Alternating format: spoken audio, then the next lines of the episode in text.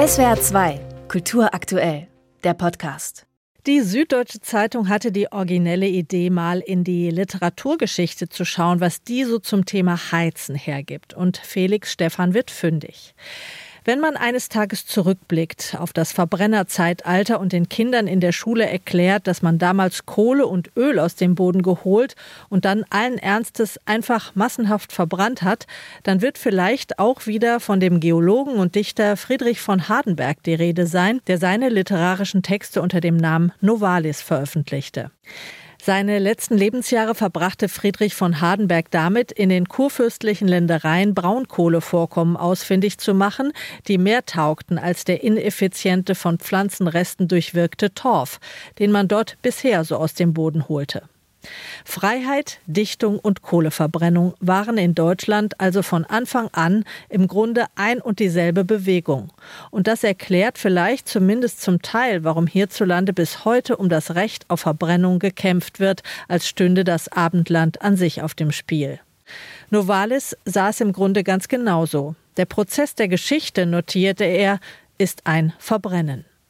Als René Descartes im Winter 1629-30 seine berühmte Abhandlung über die Methode, richtig zu denken und Wahrheit in den Wissenschaften zu suchen, schrieb, in der zum ersten Mal die Formel Ich denke, also bin ich fällt, saß er in der Nähe von Ulm auf einem deutschen Kachelofen.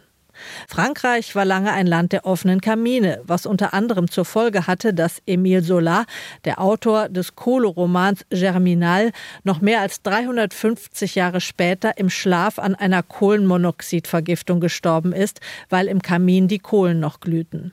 In Ulm aber notierte Descartes auf seinem deutschen Kachelofen, draußen war es kalt, drinnen gab es keine Ablenkung, so blieb ich den ganzen Tag allein, eingeschlossen in eine warme Stube, in der ich alle Muße fand, mich mit meinen Gedanken auseinanderzusetzen. Der Gedanke ist nicht völlig von der Hand zu weisen, dass in einem Zimmer mit einem offenen Kamin die berühmte Abhandlung womöglich nie geschrieben worden wäre, meint die SZ. Man hatte gedacht, dass es unmöglich für die Redaktion von Hart aber fair sein würde, einen Studiogast zu finden, der Partei für Till Lindemann ergreifen würde. Doch der Musikmanager Thomas Stein überrascht damit gleich zu Beginn der Sendung, schreibt der Tagesspiegel. Eine sogenannte Row Zero, von der jetzt immer die Rede sei, habe es bereits auf Konzerten von Gotthilf Fischer und Heino gegeben. Die Gerüchte, dass Till Lindemann sich in Konzertpausen unter der Bühne von jungen Besucherinnen befriedigen ließ, hält er für haltlos. Lindemann verausgabe sich bei der Show völlig. Wie er mit seinen 60 Jahren über die Bühne rennt und dann soll er plötzlich runtergehen und noch jemanden beglücken? Rein kräftemäßig argumentiert Stein, sei das gar nicht zu leisten.